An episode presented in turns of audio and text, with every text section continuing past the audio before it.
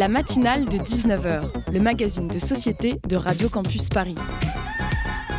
On y parle de sujets sérieux, de sujets moins sérieux, de ce qui se passe en Ile-de-France et de débats pas forcément consensuels. Tous les jours du lundi au jeudi sur le 93.9.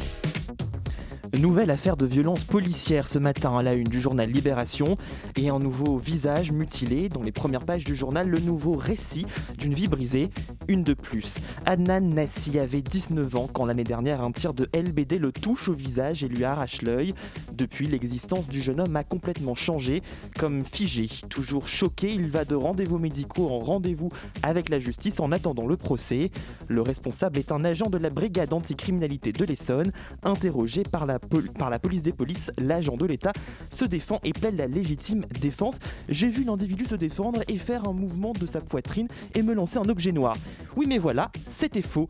Comment le sait-on? Eh bien une fois de plus grâce à des caméras de vidéosurveillance, comme dans l'affaire de Michel Zecler tabassé par des policiers alors qu'il rentre dans son studio de musique en novembre dernier. Si d'habitude je rechigne à parler de vidéoprotection pour désigner les caméras de surveillance, je ne suis pas loin de changer d'avis tant les images jouent de plus en plus un rôle important dans la défense des victimes et qu'elles sont finalement le seul moyen de protéger ces citoyens d'un procès qui aurait sinon lieu parole contre parole, procès faire forcément ingagnable pour les victimes face aux fonctionnaires assermentés. Cette histoire peut être un peu différente, reste une parmi tant d'autres, et en général nous connaissons par avance les mécanismes. Le policier fait une erreur, pour se défendre il ment, pour le couvrir sa hiérarchie ment, l'enquête de l'IGPN conclut qu'il n'a rien d'anormal, la vie de la victime est brisée et les responsables s'en sortent. C'est la double peine. Pendant ce temps, dans la société, le sentiment d'injustice grandit et la confiance dans la police en particulier et les institutions en général baisse. Pendant ce temps également, les responsables politiques continuent au mieux de faire l'autruche, au pire de nier l'existence de ce cercle vicieux.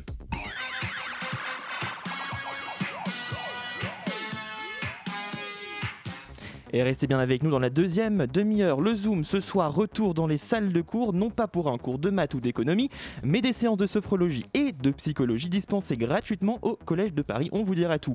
Côté chronique, Camille nous confiera son insomnie nocturne et à la fin de l'émission, Léo revient pour nous expliquer la tribune des généraux dans Valeurs Actuelles. Mais dans cette première partie, nous allons parler d'un sujet qui a fait couler beaucoup d'encre ces dernières semaines, l'affaire Sarah Halimi. Avec cette question, la loi sur l'irresponsabilité pénale doit-elle évoluer La matinale de 19h sur Radio Campus Paris. Et on écoute tout d'abord quelques euh, réactions à la manifestation qu'il y a eu euh, la semaine euh, dernière au Trocadéro à Paris. Sous prétexte qu'on a fumé un joint, ben, on n'est pas jugé en fait. Et c'est même pas simplement tuer, c'est un acte de barbarie. On a défenestré une vieille femme qui était médecin, directrice de crèche, une femme qui s'est consacrée toute sa vie aux autres. Parce que juive, encore en France en 2020, on peut tuer. Et donc il ne sera pas jugé ce mec-là. Quand on est fou, on est fou depuis longtemps, on a été reconnu fou, on a fait d'autres actes, d'autres conséquences. On a un dossier médical, on a quelque chose. On ne peut pas être fou parce qu'on a fumé quelque chose. Ou alors dans ces cas-là, on en connaît beaucoup et on est entouré de fous. Sous prétexte que, quelqu'un est fou, on ne peut pas faire de, de, de procès pour que quelqu'un qui est fou ou qui se prétend fou, alors il peut tuer. Et je trouve ça abominable de ne pas pouvoir faire un, procès à cette, dame qui a été martyrisée et défenestrée. Paroles de manifestants recueillis par le Huffington Post, place du Trocadéro à Paris le 25 avril dernier. Partout en France, ils étaient plus de 26 000 à se rassembler pour contester l'absence de procès après le meurtre de Sarah Halimi. Souvenez-vous, cette sexagénaire battue et défenestrée en avril 2017 par un voisin de 27 ans, Kobili Traoré. Mais voilà, après, euh, en décembre dernier, le, la décision de la Cour d'appel de Paris euh, juge le jeune homme irresponsable pénalement de ce meurtre au caractère antisémite avéré. Décision confirmée fin avril par la Cour de cassation. Il n'y aura donc pas de procès aux assises dans cette affaire. Avant de se demander comment faire évoluer la loi ou pas avec Sarah Massoud dans quelques instants, commençons par essayer de comprendre les raisons de la colère de la famille, de la communauté juive, d'une grande partie de la population, également avec le vice-président du CRIF, Jonathan Arfi. Bonsoir. Bonsoir. Et à mes côtés, Maxime, pour vous interroger également. Salut Maxime. Bonsoir. Euh, Jonathan Arfi, qu'est-ce qui choque le plus dans la confirmation en cassation de l'irresponsabilité pénale selon vous? Ce qui nous a choqué, euh, si vous voulez, c'est que euh, nous avons le sentiment que la Cour de cassation reconnaît d'un côté le caractère antisémite de ce crime, et donc au fond un caractère prémédité. S'il y a bien antisémitisme, c'est qu'il y a une forme d'idéologie, euh, qu'il y a euh, une forme de pensée du crime, et puis de l'autre côté, l'irresponsabilité, c'est-à-dire un impensé. Eh bien, c'est cette contradiction qui est insupportable euh, à la famille de, la victime, évidemment, qui est insupportable à tous ceux qui sont soucieux de lutter contre le racisme et l'antisémitisme mmh. dans ce pays, parce qu'à un moment où, ces, actes-là se multiplient, nous avons le sentiment que c'est un signal de laxisme adressé euh, à ceux qui euh, euh, sont, j'allais dire, imprégnés de culture raciste et, en l'occurrence là, antisémite. Mais le procureur général François Molins a déclaré au Monde que la décision avait été prise conformément à la règle de droit. Le Conseil supérieur de la magistrature s'est également insurgé contre la mise en cause de la justice. Est-ce que vous reconnaissez aujourd'hui que la justice a été rendue et que reprochez-vous aux magistrats?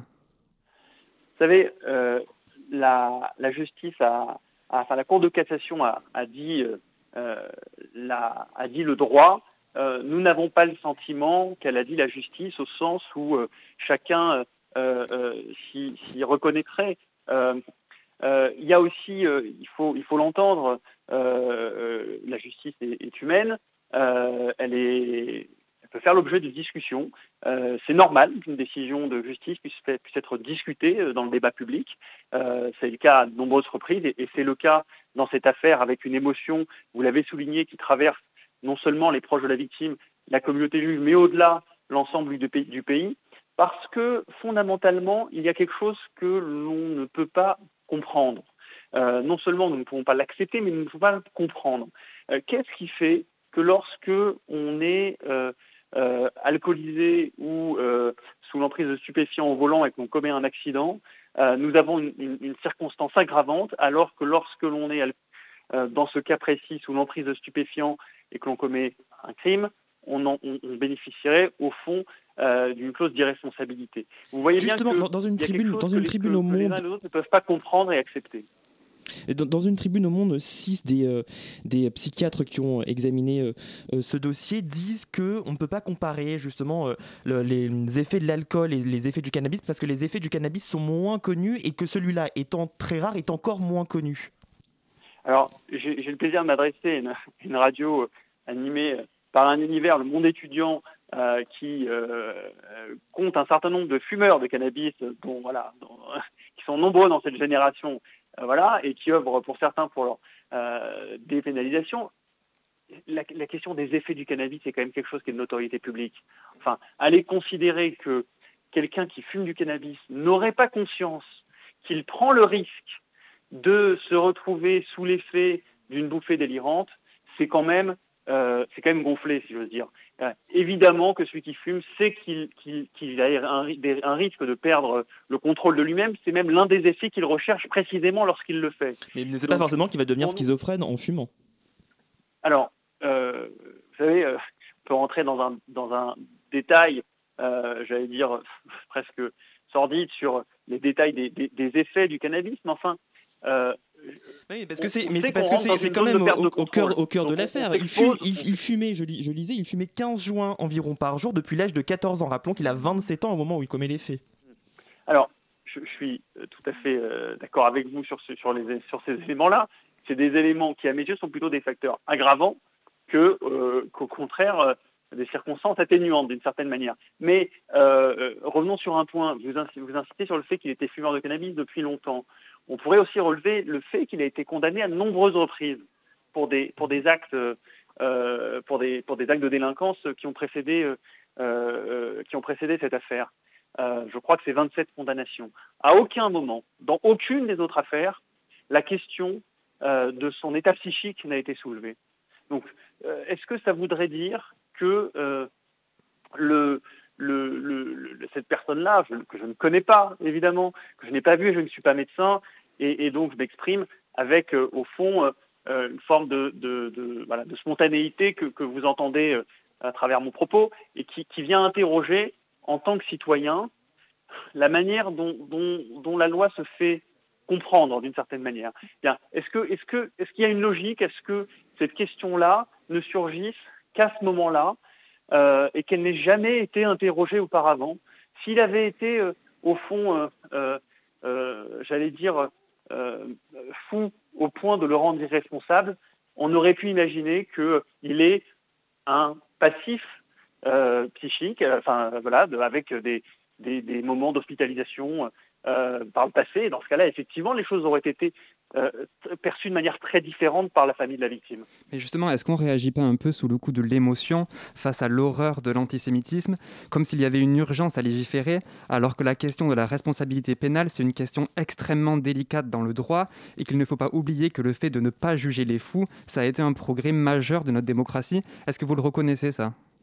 Ah, Évidemment, moi je, ne, je ne demande pas à ce qu'on juge les fous, je, m'étonne simplement que l'on ait considéré comme fou quelqu'un qui, euh, qui a lui-même provoqué euh, sciemment, en tout, cas qui a fumé volontairement, on ne l'a pas forcé à fumer, euh, les effets qui, ont, ensuite entraîné une bouffée délirante, en tout cas évaluée comme telle.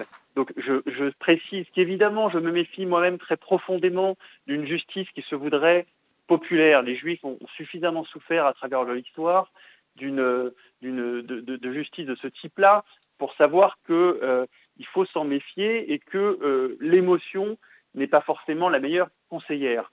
Il n'empêche que dans l'affaire actuelle, euh, ce qui se joue n'est pas tant maintenant pour Sarah Halimi, malheureusement, et son dossier, puisque vous le savez, s'il y a une évolution de la loi, elle ne sera pas rétroactive.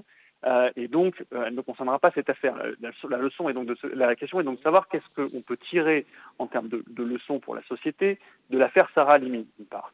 Et puis ensuite, euh, et ça, c'est une question qui, euh, il ne s'agit pas de légiférer nécessairement euh, à, chaud. Hein. Je vous rappelle que la question de la responsabilité pénale, elle n'est pas née de l'affaire Sarah Limi. L'affaire Sarah Limi en a été une illustration supplémentaire, mais vous pouvez regarder, par le passé, la question a surgi à maintes reprises dans le débat public. voilà, le sentiment largement partagé aujourd'hui, c'est qu'au fond, euh, peut-être qu'il y a des choses qui peuvent être corrigées dans la manière dont la loi est rédigée. Justement, en réaction à l'affaire Sarah Halimi, le ministre de la Justice, Éric Dupont-Moretti, a annoncé que le gouvernement présentera fin mai en Conseil des ministres un projet de loi pour combler le vide juridique, dit-il, apparu dans l'affaire Sarah Halimi. Est-ce que vous saluez la décision et qu'est-ce que vous en attendez? Ben, Écoutez, nous, euh, évidemment, euh, voilà, on a le sentiment qu'il y a quelque chose qui a été entendu, clairement, hein, quelque chose de, euh, de l'émotion qui a traversé la société française, c'est clair. Euh, un acte symbolique euh, serait que cette loi porte le nom de Sarah Halimi, ce serait une manière de, j'allais dire, de, lui rendre un peu justice à elle. et puis, ce qui nous importe, nous, au-delà de ces questions sur la responsabilité pénale, c'est de se dire qu'est-ce que la société française retient de la dimension antisémite de ce crime, euh, parce que je ne voudrais pas que le débat autour de l'irresponsabilité pénale euh, nous fasse oublier euh, l'essentiel, c'est que ce crime est un crime antisémite, la justice l'a reconnu, et on ne s'interroge malheureusement pas pour savoir d'où venait l'antisémitisme de Kobili Traoré, à quelle source il a été, entre guillemets, boire et chercher cet antisémitisme qui l'a amené ensuite à commettre ce crime. Et ça, c'est un élément qui pour moi est un peu un point aveugle du débat public que nous avons en ce moment autour de l'affaire Sarah Halimi et que j'aimerais voir revenir sur le devant de la scène euh, à l'occasion peut-être euh, donc des débats autour de cette loi et autres, mais euh, je ne voudrais pas que ce débat juridique, de technique juridique, au fond, efface ce, débat-là qui me paraît plus fondamental. Est-ce que ce que vous demandiez, au fond, c'était pas plus un, procès pour le meurtre antisémite de Sarah Halimi qu'un procès pour l'antisémitisme pardon, de Kobili Traoré? Ah, Vous savez, le, procès dont nous avons été privés, c'est évidemment le procès du meurtrier de Sarah Halimi, évidemment, mais c'est aussi le procès de, l'antisémitisme. Et le procès de l'antisémitisme, nous en avons besoin parce que l'antisémitisme lui-même a changé dans ce pays au cours des, derniers temps. Euh, vous savez, euh, il évolue sans cesse, l'antisémitisme. Il a pris euh, des, habits nouveaux depuis maintenant un certain nombre d'années et il se nourrit aujourd'hui beaucoup, notamment évidemment des rhétoriques islamistes. il faut savoir que Kobili Traoré fréquenter une mosquée radicale de la rue Jean-Pierre Timbaud. On peut s'interroger sur la manière dont cette fréquentation euh, a pu aussi contribuer euh, au caractère, j'allais dire, aux idéologies antisémites qui, l'ont nourri. il faut savoir qu'il y avait eu des incidents par le passé à caractère antisémite de Comédie Traoré vis-à-vis de, Sarah Halimi. Donc on, est, dans, un cadre qu'il conviendrait d'interroger pour comprendre complètement les choses à ce sujet. Mais du coup, finalement, est-ce que le fond de l'affaire et même ce qu'on voit dans les manifestations, c'était pas des manifestations contre l'antisémitisme, plutôt que euh, dans cette bataille juridique qui euh, tend à savoir si oui ou non il fallait un procès aux assises? Bah, Écoutez, comme souvent, mais c'est peut-être une fonction euh, des, juifs dans les sociétés dans lesquelles ils vivent, très souvent, une question qui naît à travers un fait relatif à l'antisémitisme révèle, est un révélateur de questions d'ordre plus général. Et au fond, euh, si je puis dire, cet acte antisémite, il, euh, il, a ouvert un débat qui a une portée plus large sur la question de l'irresponsabilité pénale. Euh, c'est un fait, mais effectivement, c'est aussi en soi un acte antisémite qui doit être analysé comme tel et dont on doit comprendre les ressorts spécifiques. Euh, une dernière question très rapidement pour conclure. Les avocats de la famille envisagent de porter plainte en Israël. Vous pensez que c'est une bonne idée? Qu'est-ce qu'on peut en attendre? Euh, Alors, j'ai pas d'avis, euh, entre guillemets, euh, à donner sur le choix de la famille. Il faut savoir qu'une partie de la famille vit en Israël, donc cette partie-là de la famille est légitime de son point de vue à elle de porter l'affaire en justice là où elle le souhaite, et en particulier dans le pays où elle vit. Bon, c'est une chose. De mon point de vue, mes attentes portent sur la justice française.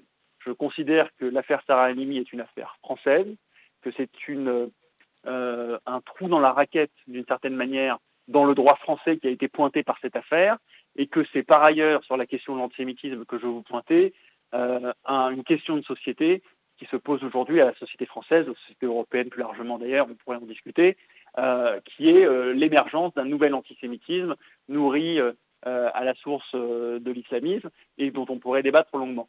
Merci beaucoup. Euh, ce sont des affaires françaises.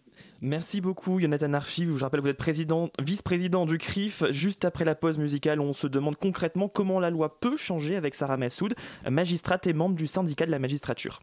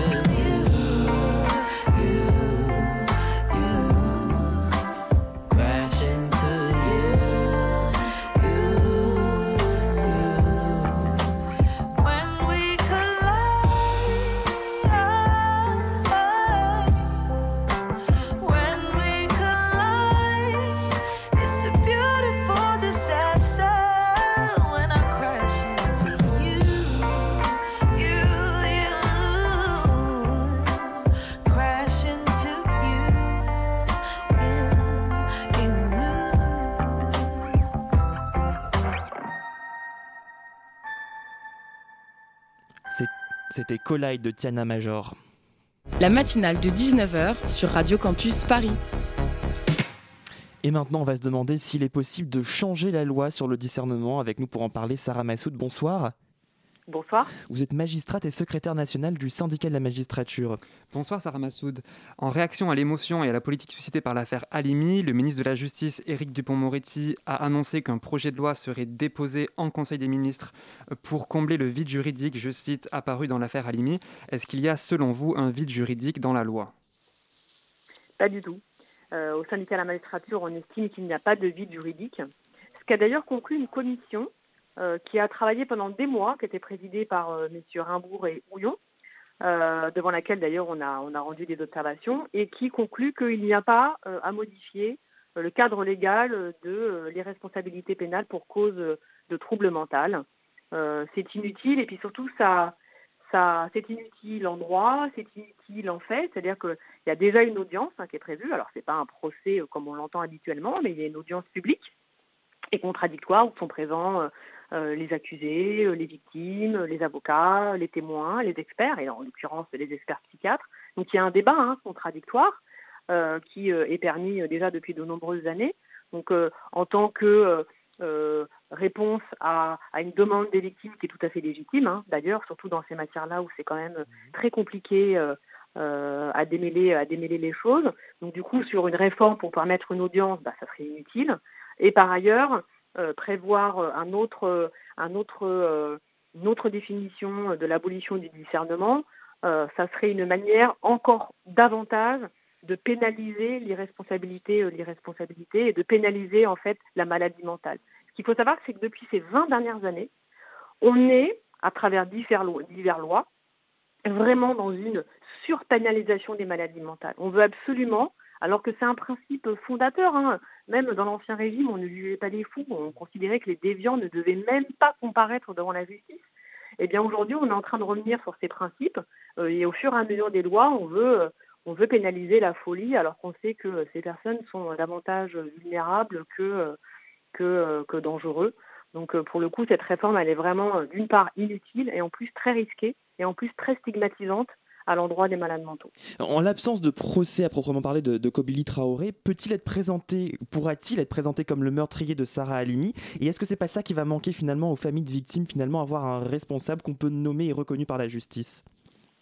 Que, euh, Je viens de vous dire qu'il y avait une audience. Alors après, euh, c'est pas un procès euh, comme on l'entend habituellement, mais ça veut dire quoi un procès en plus avec une personne qui n'est pas n'est pas forcément audible, qui ne comprend pas forcément les questions, euh, qui est très incohérent, qui des fois peut être shooté par des médicaments, parce qu'à un moment donné, il faut aussi concrètement se poser la question, c'est quoi aussi un procès avec une, personne qui n'a pas tout, euh, tout son esprit? Je ne suis pas certaine que les victimes soient en demande de cela. Et puis, il ne faut pas confondre irresponsabilité pénale et impunité pénale. Hmm. En fait, devant la chambre de l'instruction, lors de cette audience, il y a une déclaration de culpabilité. Monsieur Kabili, il a été déclaré coupable d'homicide aggravé par l'antisémitisme. Il est coupable, sauf que c'est en deux phases. D'une part, il y a la déclaration de culpabilité, donc il est bien déclaré coupable. Cette déclaration, d'ailleurs, elle est faite devant les victimes, elle est notifiée aux victimes, elle est expliquée aux victimes, à la fois par les magistrats et par les experts. Et ensuite, on analyse si véritablement il peut être responsable pénalement. Ça, c'est dans un second temps. Et parce que du coup, là, il y a abolition du discernement, on considère qu'il ne peut pas subir une peine. En revanche, euh, je peux vous dire qu'ils sont internés et ils sont internés des fois très longtemps et même bien au-delà des fois de la peine qui aurait été prononcée par un tribunal classique. Donc du coup, sur le besoin de justice des victimes, j'ai envie de vous dire, bah, c'est déjà le cas, sauf que très souvent on ignore qu'il existe cette audience, et qu'en plus, euh, ces malades mentaux sont déjà, j'ai envie de dire, presque sanctionnés parce qu'on les déclare coupables, et en plus, euh, ils sont internés en plus dans des conditions aujourd'hui où on a un secteur psychiatrique qui est en crise. Donc vraiment, cette réforme, elle est euh, vraiment inutile et j'ai presque envie de vous dire aussi dangereuse, dangereuse dans le système pénal d'aujourd'hui. Le, premier expert nommé, le docteur Zaguri, qui avait réalisé cinq examens de Kobili Traoré en 2017 et avait rendu le premier rapport, concluait à une altération du discernement et non à son abolition, ce qui laissait la porte ouverte à un procès. Est-ce que finalement la Chambre de l'instruction n'aurait pas dû décider du renvoi de Kobili Traoré devant la cour d'assises et laisser celle-ci trancher? Alors, ce qu'il faut savoir, c'est qu'il n'y a pas que le docteur Zayouri qui a euh, expertisé euh, M. Traoré. Hein. il y a six autres experts, il y a eu des collèges d'experts et puis des expertises qui étaient même postérieures à celles de, de Dr Zagouri. Et d'ailleurs, c'est bien, ça fait partie du processus judiciaire que d'avoir des expertises qui se répondent. Et la majorité des experts ont conclu à l'abolition du, discernement au moment des actes. Après, il y avait un débat juridique, alors je ne sais pas si vous voulez que je développe parce que c'est quand même très technique, mais il y avait un débat juridique parce que euh, monsieur, monsieur Traoré, en fait, euh, a déclenché une psychose, euh, notamment une schizophrénie. Cette psychose s'est révélée en ayant une, ce qu'on appelle une bouffée délirante aiguë, et il s'avère par ailleurs que cette bouffée délirante aiguë, qui est une, voie d'entrée dans la schizophrénie, hein, ce qui est extrêmement, classique, quelqu'un qui est tout à fait euh, euh, normal, entre guillemets, toute sa vie, tout d'un coup, il va faire une bouffée délirante, et du coup, il va rentrer dans une schizophrénie qui va, qui va durer jusqu'à la fin de sa vie. Hein. Il y a des traitements, mais c'est quand même très compliqué. Euh, enfin, en tous les cas, pour ces formes graves, hein, parce qu'il y a plein de schizophrènes qui ont une vie tout à fait normale. Et là, il y avait un élément supplémentaire, c'est qu'en plus, il était consommateur de cannabis. Donc, du coup, cette bouffée délirante avait une origine, ce qu'on appelle exotoxique. Et du coup, la question de savoir, c'était est-ce que cette, cette, cette origine euh, exotoxique, c'est-à-dire la prise de cannabis, euh, avait pu être en lien avec la commission de l'infraction. Et là, pour le coup, il y avait un débat juridique. La Cour de cassation a statué que non, parce que déjà le texte ne prévoit pas, on n'est pas là à décortiquer les origines de la folie. Et puis j'ai envie de dire, on est totalement incapable, et même M. Zagouri le dit, on est incapable de déterminer, euh, même de manière criminologique, si c'est le joint de trop qui a enclenché la bouffée délirante lorsqu'on a quelqu'un qui est en début de schizophrénie. On, voit bien que c'est impossible à décortiquer. Et puis j'ai envie de dire en plus que euh, euh, c'est pas parce que euh, on fume un joint euh, et qu'on sait que c'est pas bien de fumer un joint et qu'on sait que bah, ça peut amener à des comportements peut-être agressifs, ça ne veut pas dire qu'on a la volonté de commettre un crime. Vous imaginez Ça voudrait dire qu'il y aurait presque des folies volontaires, alors qu'on est une folie, ça se subit, ça s'organise pas. Donc du coup, euh, voilà, il y, a eu beaucoup de confusion. Certains ont dit euh, oui, il a été déclaré responsable parce que euh, il avait fumé du cannabis et que c'était une faute et qu'il fallait sanctionner cette faute. Non, il a été déclaré responsable parce que a été établi qu'il avait un trouble mental qui avait aboli son discernement, et ce dans un contexte, un contexte, donc c'est-à-dire c'est bien plurifactoriel, de prise de cannabis. Et vous voyez que c'est extrêmement, extrêmement compliqué. Donc une loi serait vraiment dévastatrice pour euh, même pour le, secteur psychiatrique euh, parce que on, serait encore dans une pénalisation de la maladie mentale alors que aujourd'hui ce qui manque c'est un accompagnement de ces malades euh, et il faut un renforcement aussi des soins psychiatriques à la fois dans les hôpitaux psychiatriques mais également en milieu carcéral parce que ce que les gens savent assez peu c'est que les malades mentaux commettent moins d'infractions que la population en général. Les malades mentaux, sont plus victimes d'infractions pénales que auteurs d'infractions pénales. Donc du coup, euh, euh, euh, c'est véritablement encore une manière de, les stigmatiser, au-delà, et je le conçois complètement, qu'il soit complètement naturel que cette affaire est émue, parce que c'est gravissime ce qui s'est passé, parce que c'est un fait divers qui est, qui est déflagratoire, et bien sûr que c'est normal que tout le monde soit ému, et j'ai envie de dire que c'est normal que la famille euh, de Sarah Halimi euh, s'insurge, qu'elle soit dans une demande de, justice. Bien sûr que c'est normal et il faut entendre cette parole-là. Euh, mais nous, professionnels, il faut faire un pas de côté et après se poser pour pouvoir analyser les choses en droit et en fait. Je, voulais vous faire écouter quelques réactions de, politiques, mais qu'on a vu le temps, mais je vais vous les résumer. Globalement, on a la droite, la gauche et la majorité qui demandent ce changement de loi. Pourquoi, si ce n'est pas une bonne idée, pourquoi ça fait consensus politiquement? Parce qu'on ne juge pas avec émotion. Euh, vous avez aujourd'hui des politiciens qui ont eu des commentaires mais outranciers. Vous imaginez, la, justice a été accusée d'antisémitisme et a été accusée euh, de complicité de meurtre, euh, soi-disant parce que la Cour de cassation aurait, aurait délivré un permis de tuer. Non mais, c'est dingue. Et d'autant plus que dans les commentaires, il y a des contre-vérités, c'est-à-dire que c'est totalement opportuniste et très électoraliste. Et au-delà de l'outrance, et de la dangerosité. J'ai essayé de vous poser un peu les arguments juridiques et les arguments factuels, et essayer de vous décortiquer un peu ce que c'était que cette audience, ce que c'était que cette irresponsabilité, cette déclaration de culpabilité et tout ça. Sauf que les politiques ne sont pas du tout dans ces mmh. enjeux-là. Ils jouent sur les peurs, ils jouent sur l'émotion, et ils confondent euh, criminalité et folie. Et quand on est dans de tels amalgames, euh, c'est vraiment c'est désespérant en fait de voir cette classe politique de tous bords. Hein, c'est même pas une question de gauche ou de droite. Surfer sur un fil d'hiver et aller et aller faire de, tels commentaires opportunistes. Qui pourrait être concerné par combien de personnes pourraient être concernées par un éventuellement une éventuelle évolution de la loi? Très peu. c'est quelques dizaines de personnes et encore c'est beaucoup beaucoup moins euh, lorsque on a des euh, bouffées délirantes avec, euh, avec origine exotoxique. Donc en plus, ça serait mmh. réformé pour, je n'ai même pas envie de vous dire une extrême minorité, mais vraiment c'est peanuts dans, dans l'actualité pénale d'aujourd'hui. Donc en plus, ça serait légiféré pour, pour quasiment personne en fait. Merci beaucoup Sarah Massoud de nous avoir aidé à faire la lumière justement sur cette possible ou pas évolution de, de, la législation, de la loi. En tout cas, elle est promise par Éric Dupont-Moretti pour peut-être avant l'été.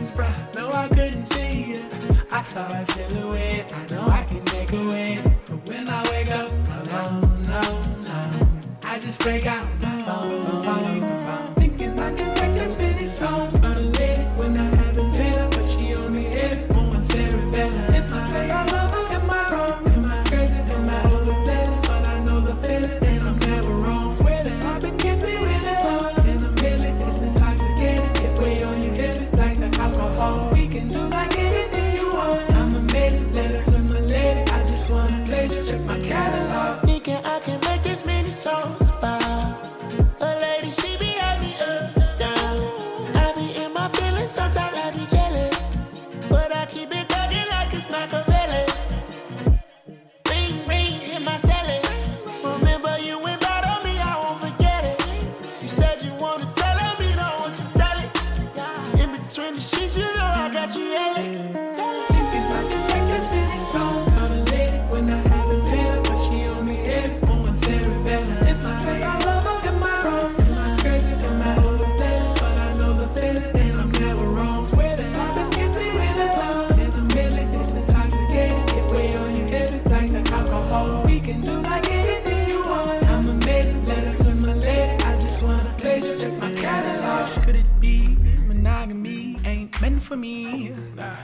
way too reckless. I'd get too jealous. Could you be from the east or overseas?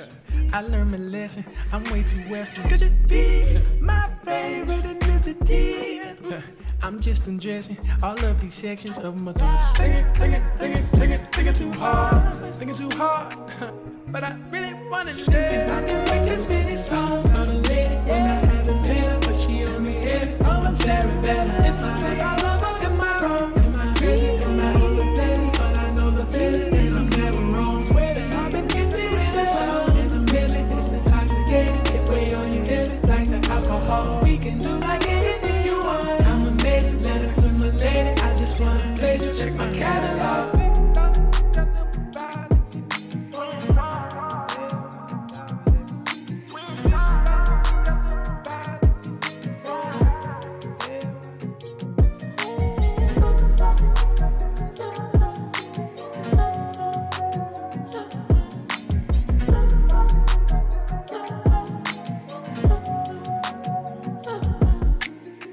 C'était Mystery Lady de Mazego.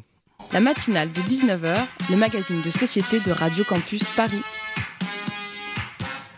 Et c'est l'heure des chroniques. Camille nous a rejoint et Camille, tu vas nous parler de ton insomnie philosophique de la veille. Pas trop fatigué Merci Loïc, ça va beaucoup mieux.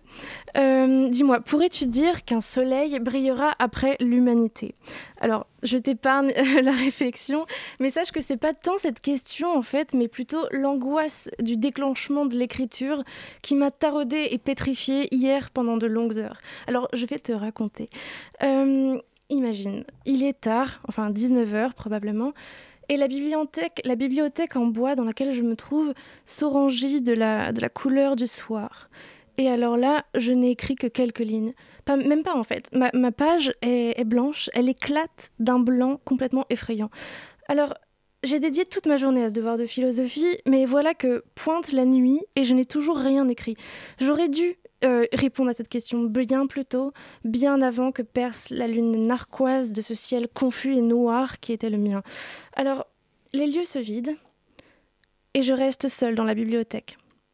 Devant le suspens des choses, je me fige face à ma feuille. Et comme bloquée dans un ravin inv invisible, je suis totalement seule.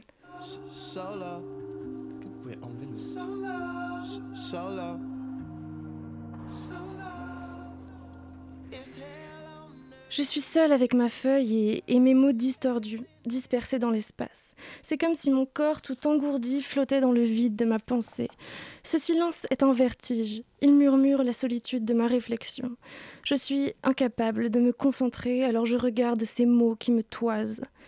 Leur sens se dissout dans leur forme, leur, se dilate dans leur sonorité. Alors je me questionne, je questionne l'impossible. Pourquoi je ne le fais pas? Pourquoi je n'écris pas? Pourquoi rien en moi ne se déclenche? J'ai l'impression de me dissoudre dans le bleu terne de ma langueur et de... Et, et voilà. Mais, mais voyons Camille, ressaisis-toi. Alors comment t'expliques ce phénomène? Euh, écoute, euh, je pense que c'est l'expérience d'un arrêt sur image du monde au moment même où il faudrait écrire. Tu te prépares à, à, écrire, tu te prépares à cette intensité et rien ne se produit. Ton corps est comme pris dans un poison cataleptique et tu ne peux plus bouger. Il y a comme une sorte de fine pellicule de néant qui te sépare de ta feuille blanche. C'est une angoisse infinie, c'est l'angoisse d'y aller, c'est l'angoisse de sauter dans le vide de la page blanche, de s'y enfoncer et, et l'écriture, c'est cela, c'est cette épreuve. Et alors soudain, je comprends. Je comprends que le néant, c'est elle, cette blancheur angoissante. Qu'est-ce que tu veux dire? Je veux dire que cette page blanche, c'est la symbiose du possible et de l'impossible. Si je suis pétrifiée, c'est parce qu'il c'est parce qu'il ne tient en fait qu'à moi seule de choisir entre le possible et l'impossible, c'est-à-dire entre le blanc du, du vide ou le noir de l'encre. La page blanche ne matérialise en fait que ma propre liberté qui se moque de moi. Et dans ce cas-là, comment faire pour s'en sortir? Alors, Écoute, pour m'en sortir, pour me sortir de ce ravin invisible, j'ai respiré profondément jusqu'au fond du ravin. Puis je suis sortie dehors, j'ai regardé le ciel noir, la lune était absente, j'ai demandé une clope à un promeneur du soir, puis j'y suis retournée. Je suis retournée, mais j'ai transformé l'espace de l'écriture. J'ai rapproché ma table, ma table au bord de la fenêtre, j'ai fait entrer le froid de la nuit, j'ai ouvert mon horizon. Quand je, me suis assise, je voyais la lune dans un tête-à-tête -tête nocturne. J'ai allumé le feu sur la cigarette et j'ai enfin respiré. En fait, en fait, il fallait trouver une solution au problème du déclenchement de l'écriture. Et je crois que c'est en devenant le centre de ce monde en arrêt sur image que j'ai cessé de me dissoudre dedans. En grillant cette petite clope, face à l'étoile blanche, je suis devenue écrivaine. Enfin, le temps d'une dissertation. Peut-être que pour déclencher l'écriture, annihiler cette angoisse blanche, il faut transformer l'expérience de l'angoisse en expérience esthétique, devenir son propre artiste devenir l'artiste de ses propres conditions d'écriture et enfin ne plus jamais craindre le regard de la lune.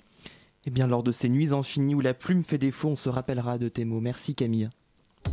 Le Zoom, dans la matinale de 19h. Et je vous le disais, on va maintenant parler d'une initiative pour aider des étudiants à faire face à leur stress et se détendre dans leurs examens. Le Collège de Paris, qui regroupe plusieurs établissements d'études supérieures, organise des séances de psychologie et de sophrologie pour accompagner les jeunes dans cette période difficile. Maxime, tu es à la tête du Zoom ce soir. Bonsoir Corinne Mello et Mabadiara. Bonsoir. Corinne Melleux, vous êtes sophrologue spécialisée dans la qualité de vie au travail et la prévention des risques psychosociaux. Mabadiara, vous êtes psychologue spécialiste des thérapies comportementales, cognitives et émotionnelles. Vous proposez actuellement et gratuitement des séances de soutien et d'accompagnement aux élèves du Collège de Paris.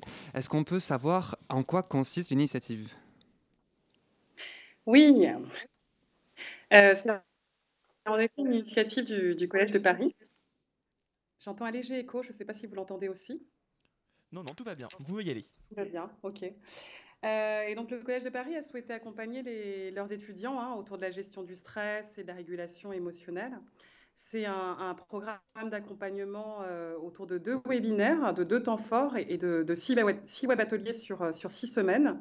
Et donc avec Corinne, on propose des, ateliers euh, qui se veulent pragmatiques pour aider les, étudiants à préserver leur, santé mentale et, poursuivre leurs objectifs scolaires et professionnels, puisque c'est on est, on est là à l'approche des, examens.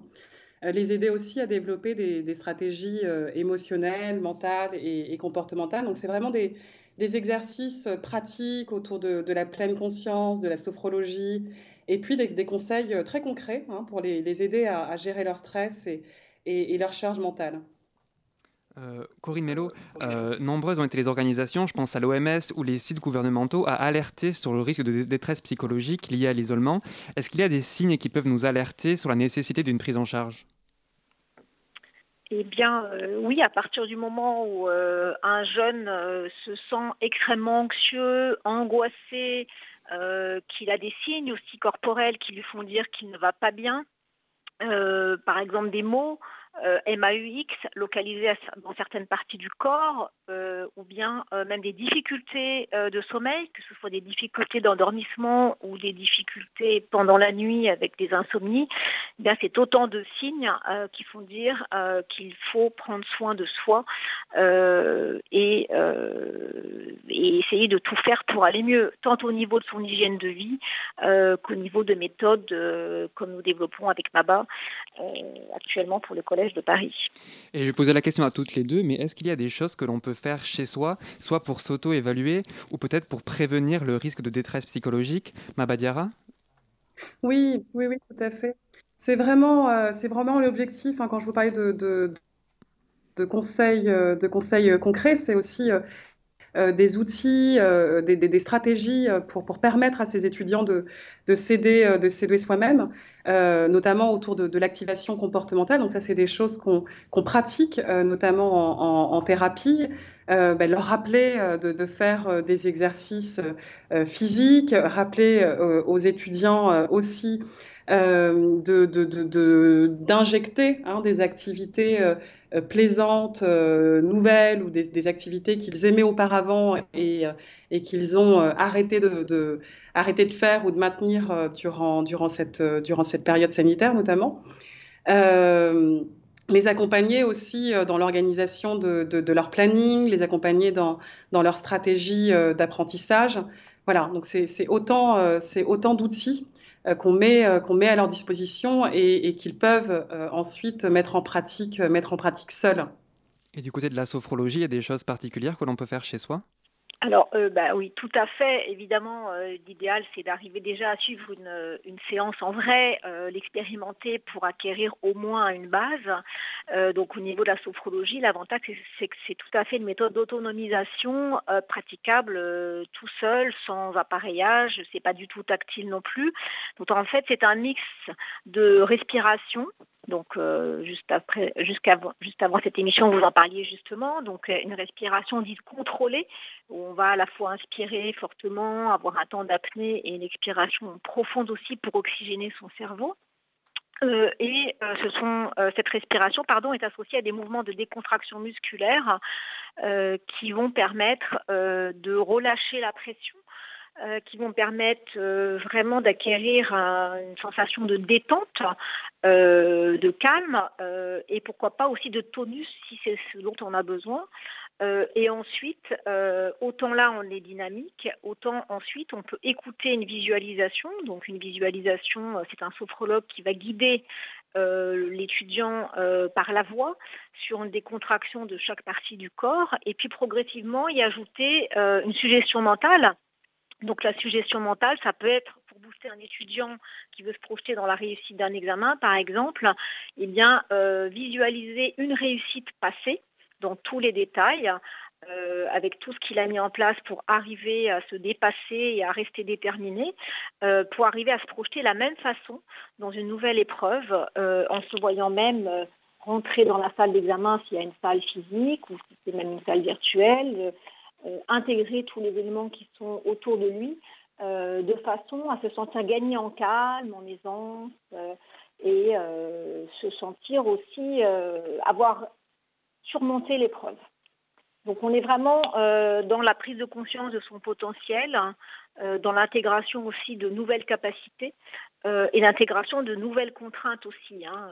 la contrainte du travail scolaire, euh, la confiance en soi, euh, la concentration, je l'ai dit, c'est très important. Donc oui, absolument, c'est une méthode qui est tout à fait praticable en toute autonomie et c'est vraiment l'intérêt. Les séances de psychologie et de sophrologie que vous proposez s'effectuent en ligne. Comment est-ce que vous avez réussi à adapter l'outil numérique aux consultations en psychologie, Mabadiara? Écoutez, il y a peu de, il y a peu de, peu de différences. C'est-à-dire que euh, depuis, depuis le début de la période euh, sanitaire, on pratique effectivement euh, davantage la, téléconsultation, mais moi, je n'observe pas de, changement hein, dans, la, dans, la mise en, dans la mise à disposition des, des outils et des, et des, des stratégies. C'est le cas, c'est-à-dire par exemple, on peut aussi on peut pratiquer la pleine conscience y compris euh, en, visio, en, télé, en téléconsultation. Euh, voilà, la, pratique ne, la pratique ne diffère pas. et, d'ailleurs, le sentiment de, le sentiment de présence, le, sentiment de présence, c'est le même. Hein, il y a beaucoup d'études scientifiques autour de, autour de ces sujets. Et un dernier mot, donc avant de, finir, cette initiative du gouvernement et des chèques psy pour traverser la période actuelle, comment peut-on prendre rendez-vous avec eux, Mabadiara euh, alors moi, en effet, je travaille, euh, je travaille aussi également euh, autour du, dispositif écoute, écoute étudiant. C'est un, un, dispositif qui a été mis en place sous, l'impulsion d'un partenariat entre la FTCC, qui est l'Association française de, thérapie comportementale et cognitive, et Fondamental, qui est une fondation de, coopération scientifique qui est dédiée à la lutte contre les troubles psychiatriques. Euh, et donc, euh, euh, ce dispositif permet, aux étudiants de, bénéficier de trois, trois consultations prises en charge par la région Île-de-France. Donc c'est assez simple. Hein. Donc c'est l'idée, c'est de se rendre sur le, site d'écoute d'écoute étudiant pour, pour bénéficier de ces consultations. Merci beaucoup Corinne Mello et Mabadiara d'avoir été avec nous. la matinale de 19h. Du lundi au jeudi sur Radio Campus Paris. Et on va terminer cette matinale sur une chronique positive, remplie de joie et de bonnes nouvelles. Il nous l'a promis, il est avec nous. Léo, salut. Oui, j'ai conscience que le climat actuel est un petit peu tendu, l'actu est un petit peu déprimante, les perspectives d'avenir sont floues. On a tous envie de se jeter par la fenêtre. Du coup, j'ai décidé de vous parler de la tribune des généraux fachos dans Valeurs Actuelles. Voilà, je sais, c'est un peu décevant. Ah, C'était une fake news, du coup, pas une bonne nouvelle. désolé, voilà. Alors attention, je vais pas revenir sur la tribune en elle-même, des militaires qui exposent sans complexe leurs idées d'extrême droite, c'est pas nouveau. Mediapart le révélait en mars dernier, nos soldats n'hésitent pas à poster fièrement sur les réseaux sociaux leurs tatouages et l'effigie du Troisième Reich, leur plus beau salut nazi et même leur collection de drapeaux SS. Bref, ça, on le sait. Quand on rentre dans l'armée française, on a rarement des posters de Philippe Poutou accrochés dans sa chambre. Moi, j'en ai, par que je, ne me jugez pas. Euh, je voulais plutôt m'intéresser à la façon dont les médias ont réagi face à cette tribune et j'ai pas été déçu. Alors, quand on est une chaîne d'information et qu'on a épuisé tous les invités politiques, tous les éditorialistes, tous les micro-trottoirs, qu'est-ce qu'on fait? On dégaine le sondage d'opinion. C'est ce qu'a fait LCI euh, le 29 avril dernier. Alors que les Français sont-ils d'accord avec cette tribune qui parle de délitement de la France face aux banlieues, face à un antiracisme haineux et qui menace euh, bah, ni plus ni moins d'un putsch militaire si rien ne change. Euh, selon ce sondage qui a été réalisé euh, avec Harris Interactive, 58% des Français soutiennent cette initiative. Le chiffre est repris immédiatement par Europe 1, BFM TV et dans Sud-Ouest, La Dépêche.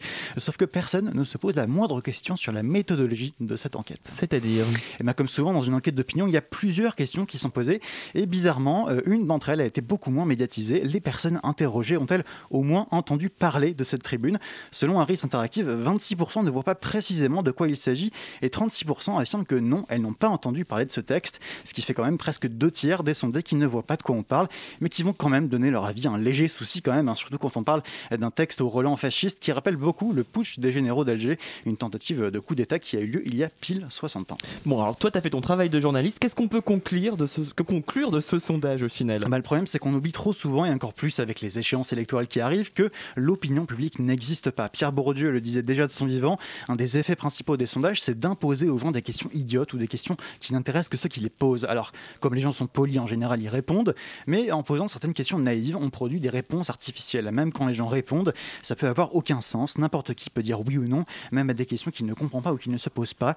On nous a balancé d'un coup une tribune qu'on et on s'est précipité pour savoir ce que les gens en pensaient, comme si on pouvait additionner mathématiquement les avis des uns et des autres. Tout ça pour en faire un joli graphique. On nous donne euh, l'illusion d'un consensus parce qu'une majorité de personnes ont bien voulu cocher une des trois cases proposées pour, contre, ne se prononce pas. Euh, le sociologue Nicolas Framont a également évoqué un autre point intéressant sur ce compte Twitter.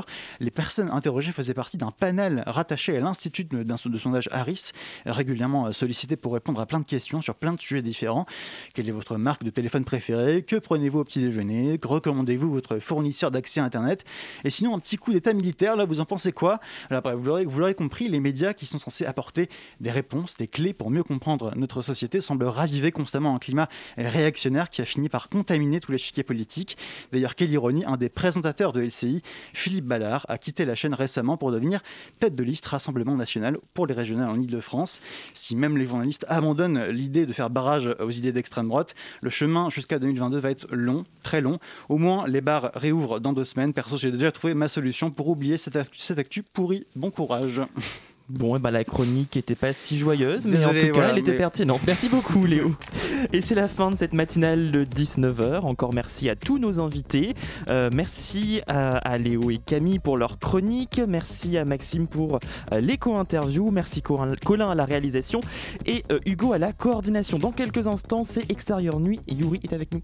Bonjour, oui, dans un peu plus de 5 minutes, on va parler des derniers films qui sont sortis sur toutes les plateformes puisqu'on ne peut plus aller au cinéma pendant encore 15 jours mais on va parler donc de Godzilla versus King Kong et de Sans aucun remords et de la série avec euh, Kate Winslet sur euh, OCS, enfin plein de belles choses. Et euh, voilà, à tout à l'heure. Et eh bah super, on reste branché sur Radio Campus Paris pour vous écouter. Juste un petit mot pour vous rappeler qu'il faut aller sur le site internet de Radio Campus Paris car on a besoin de sous pour refaire un petit coup de pinceau sur le site ou vous pouvez directement aller dans la cagnotte crowdfunding sur https qrco.de slash rcp chez toi https qrco.de slash rcp chez toi. À très vite dans la matinale.